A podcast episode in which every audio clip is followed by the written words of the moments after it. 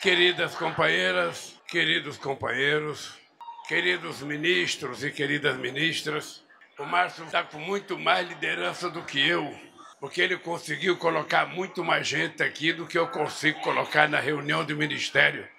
Vou aproveitar e fazer a reunião aqui mesmo para discutir o primeiro mês de governo.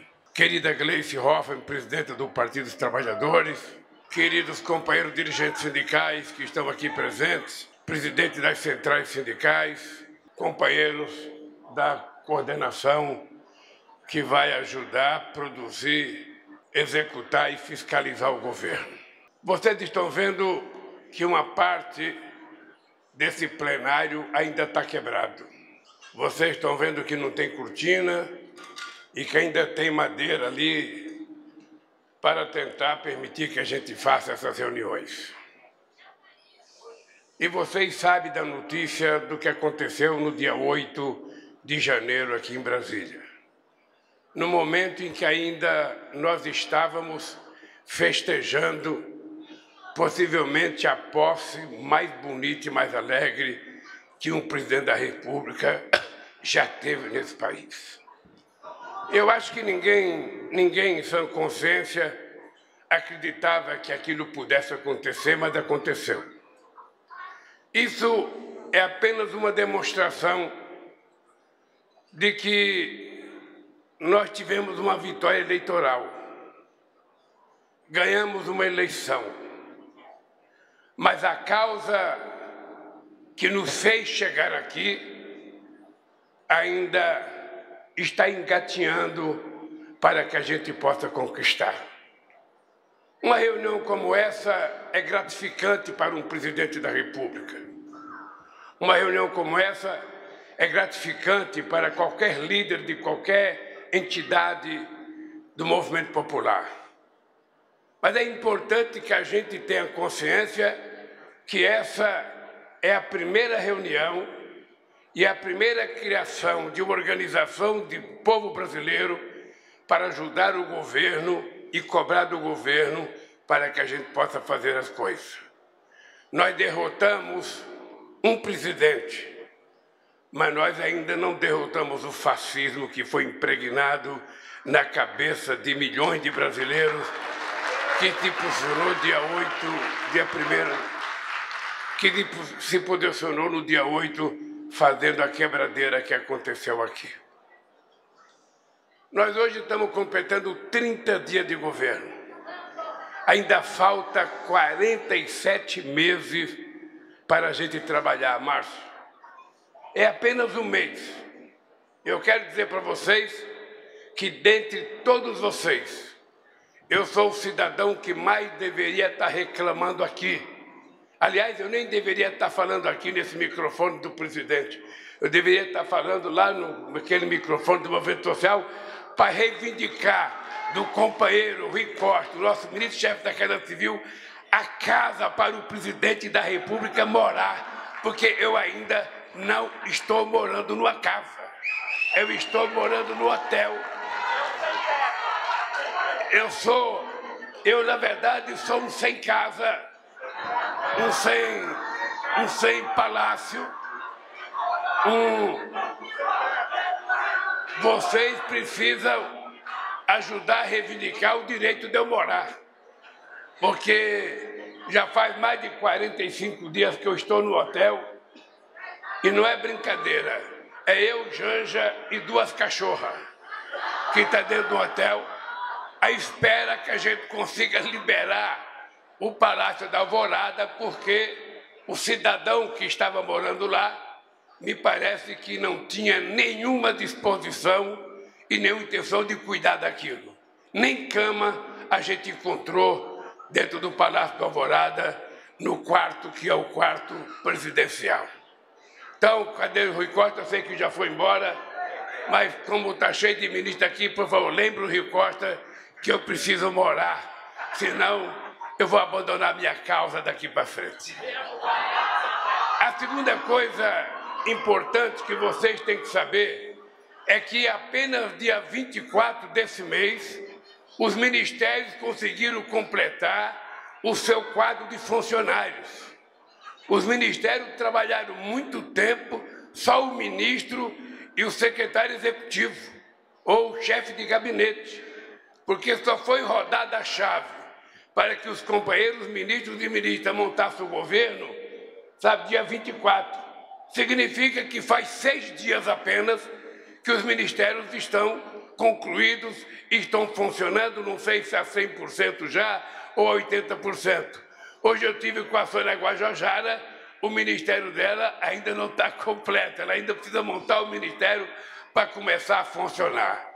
Mas o fato de ela ser ministra e o fato da gente ter visitado lá em Roraima uma terra Yanomami e ver a desgraceira que está acontecendo com aquele povo abandonado, fez com que ontem nós assinássemos um decreto para definitivamente tirar os garimpeiros das terras indígenas nesse país.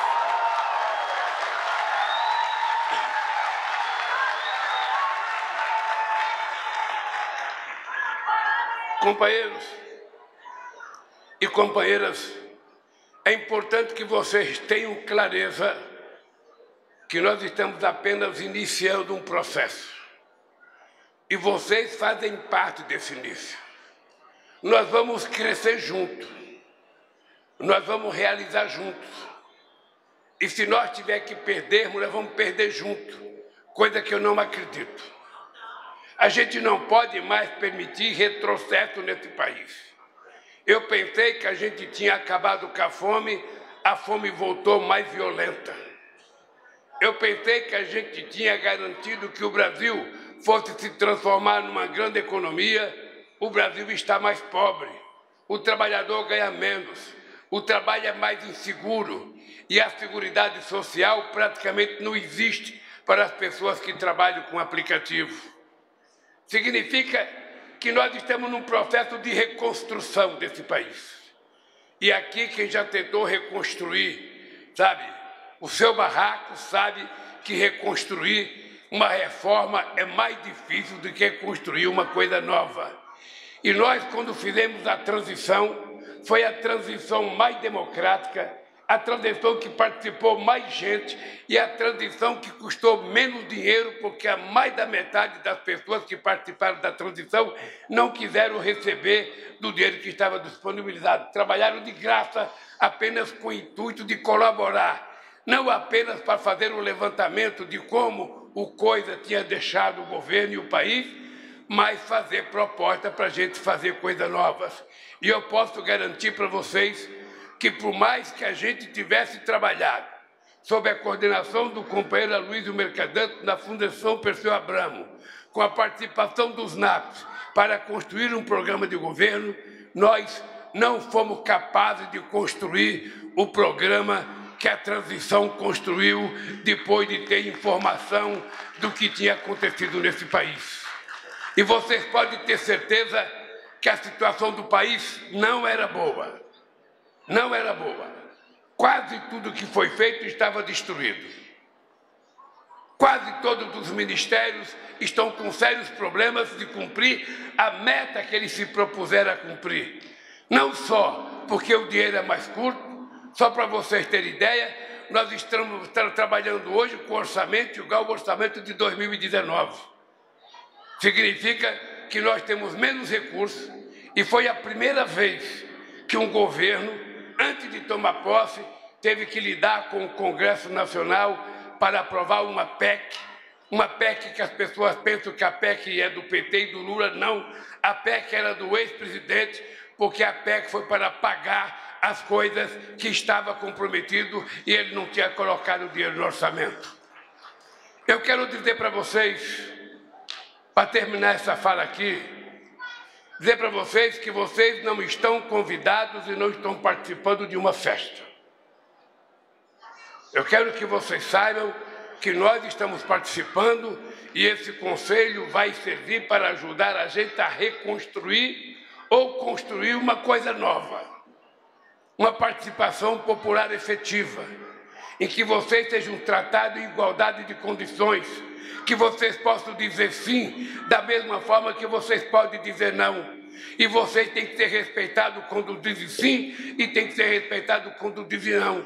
Porque normalmente quem está no governo não gosta de não. E nós aprendemos que o não é tão importante quanto o sim, quando ele é feito por companheiros de lutas que ajudaram a gente a construir o que nós construímos para chegar na presidência da República. Você sabe que não foi fácil. Você sabe que foi, quem sabe, a campanha mais difícil.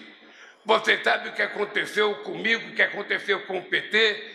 Você sabe a tentativa de destruir a nossa imagem junto ao imaginário da população brasileira. Para voltar aqui, eu tive que me preparar. Primeiro, esquecer qualquer ressentimento.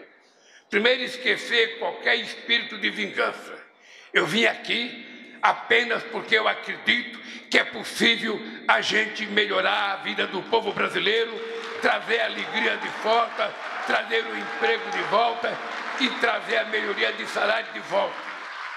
Eu voltei porque é possível a gente fazer uma economia verde, cuidando da questão climática com mais responsabilidade não precisa ninguém cortar mais uma árvore para criar uma vaca, ou para plantar um capim, ou para plantar um, um, pé de milho.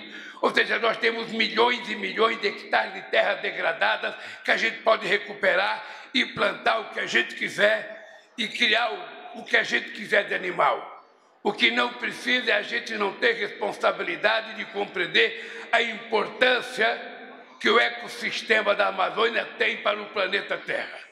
Não é possível que as pessoas não compreendem depois de ver tantas coisas acontecerem no mundo. Lugar que não chovia está chovendo demais, lugar que chovia demais não está chovendo, lugar que não enchia está enchendo, ou seja, a gente está percebendo na nossa cara a mudança climática todo dia. E quis Deus, quando criou o mundo, de dar ao Brasil essa coisa extraordinária chamada Amazônia e sua biodiversidade. Nós, ontem tivemos uma reunião com o governo alemão. E eu disse textualmente, para eles compreenderem, que nós não queremos transformar a Amazônia num santuário da humanidade. Ali moram mais de 25 milhões de pessoas. O que nós queremos é fazer com que a Amazônia seja pesquisada por quem entende que a gente possa utilizar a biodiversidade, quem sabe para a gente poder criar emprego para aquele povo, que a gente possa cobrar dos países ricos o tal do crédito de carbono que tanto se fala e que pouco aparece, que a gente tente descobrir um jeito de produzir uma economia que não polua mais aquela região, que a gente trate de cuidar da água que tem lá, trate de cuidar da floresta, porque ela não é um bem para nós brasileiros, ela é um bem para o planeta. E como o planeta é redondo, se acontecer alguma coisa com ele, não tem escapatória nem para quem tem dinheiro, nem para quem está passando fome. Todo mundo vai junto. E é por isso que nós vamos cuidar da Amazônia com muito carinho. É por isso que nós vamos cuidar dos biomas brasileiros, que estão cinco, com muito carinho. E é por isso que nós vamos ter uma economia baseada efetivamente na construção de alternativa energética limpa. Nós temos condições e vamos fazer isso. E vamos fazer com o apoio de vocês e com a ajuda de vocês, com a construção que precisa ser feita por vocês. Eu sei que a nossa presidenta Gleice ela deve estar muito alegre por dentro, porque esse conselho é uma obra e uma ideia dela. Ela sonhava em criar este conselho, este conselho está criado e eu só posso dizer para vocês, eu sou apenas um. Nós aqui já somos 15, com vocês já somos 500, mais 215 milhões de brasileiros, dos quais metade ou um pouco mais pode estar com a gente. A gente pode construir esse país dos nossos sonhos com muito trabalho. Eu eu queria dizer para vocês da minha satisfação de ter recebido o apoio e a bênção de vocês para estar aqui. Eu vou morrer agradecendo ao pessoal que todo dia gritava bom dia, boa tarde, boa noite, Lula, durante 580 dias.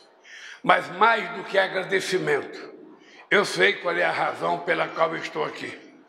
O povo votou porque o povo espera que a gente cuide dele, que a gente faça alguma coisa por ele. Eu sou uma pessoa que defendo muito a estabilidade econômica. Eu quero seriedade fiscal, mas eu quero seriedade política. Eu quero seriedade social, porque é verdade que nós temos muitas dívidas para pagar, mas a dívida que é impagável há cinco séculos é a dívida social contraída com o povo brasileiro. Não é possível que um país que é o terceiro produtor de alimento do mundo, o primeiro produtor de proteína animal do mundo, um país que tem 8 milhões e meio de quilômetros quadrados, um país que tem 8 mil quilômetros de fronteira marítima, tenha gente passando fome. Não é possível. Então nós vamos provar outra vez que é possível acabar com a fome. Nós vamos provar que as nossas crianças podem estudar numa escola de melhor qualidade, inclusive escola de tempo integral. Nós vamos cuidar para que as crianças sejam alfabetizadas, sabe, até a quinta série, para as crianças aprenderem a ler, porque depois elas vão evoluir com muito mais facilidade. Nós vamos garantir que os jovens brasileiros voltem a frequentar uma universidade e ter oportunidade de ganhar um emprego. Nós vamos garantir que as pessoas que ganham salário mínimo vão ter reajuste todo ano. Esse ano, possivelmente, é o ano mais difícil, que é o nosso primeiro ano de governo. Mas você pode ficar certo que nós já fizemos isso uma vez e vamos fazer. E a nossa luta contra o feminicídio é uma luta sem trégua, sem trégua. Vocês sabem, vocês sabem que não basta uma lei para resolver esse problema. Vocês sabem que não basta uma lei. Quando nós assinamos a Lei Maria da Penha, eu era presidente da República, eu imaginei que a questão da violência contra a mulher iria desaparecer. Não desapareceu. Pelo contrário, em muitos momentos aumentou. Inclusive na pandemia aumentou mais ainda. Então isso é um problema, além de lei, é um problema cultural. É um problema de educação. É duro falar, mas nós temos que dizer: o homem tem que aprender que a mulher não foi feita para apanhar. Mulher foi feita para ser parceira, para fazer política. Mulher foi feita para ser igual, inclusive no mercado de trabalho. E nós precisamos ter penas muito severas para o cidadão que levanta a mão para bater na sua mulher, para o cidadão que violenta os seus filhos. Esse é um problema de educação. E não é um problema de educação do governo, é um problema de educação da sociedade. Olha, se a dona Lindu criou oito filhos, sozinha, cinco homens, e ninguém nunca levantou a mão para bater na mulher, porque nós aprendemos que a nossa mão foi feita para trabalhar e não para bater em mulher. Por que, que as outras pessoas não aprendem isso? Por que, que as outras pessoas não aprendem isso? E nós vamos ter, companheiras, ter que criar narrativa para fortalecer a mulher a fazer a denúncia. E vamos ter que ter muitos lugares para que a mulher que faça denúncia possa ser protegida e não ficar à mercê do cara que bateu nela uma vez, que vai querer bater a segunda vez. Eu espero que ao terminar esse mandato, a gente tenha, se não o índice zero de violência contra a mulher, a gente tem o mais baixo índice de violência contra a mulher da história desse país, porque a violência demonstra apenas a nossa formação, que está muito atrasada, e o nosso homem precisa aprender essa lição de vida. A mulher não tem que morar com o homem porque ela precisa de um prato de comida. A mulher só é obrigada a morar com homem, obrigada não. Ela só mora com homem se ela quiser, se ela gosta dele, se ela quiser viver com ele. Se ela não quiser, ela vai embora. Eu queria Eu queria terminar contando uma coisa para vocês. Falando das mulheres ainda.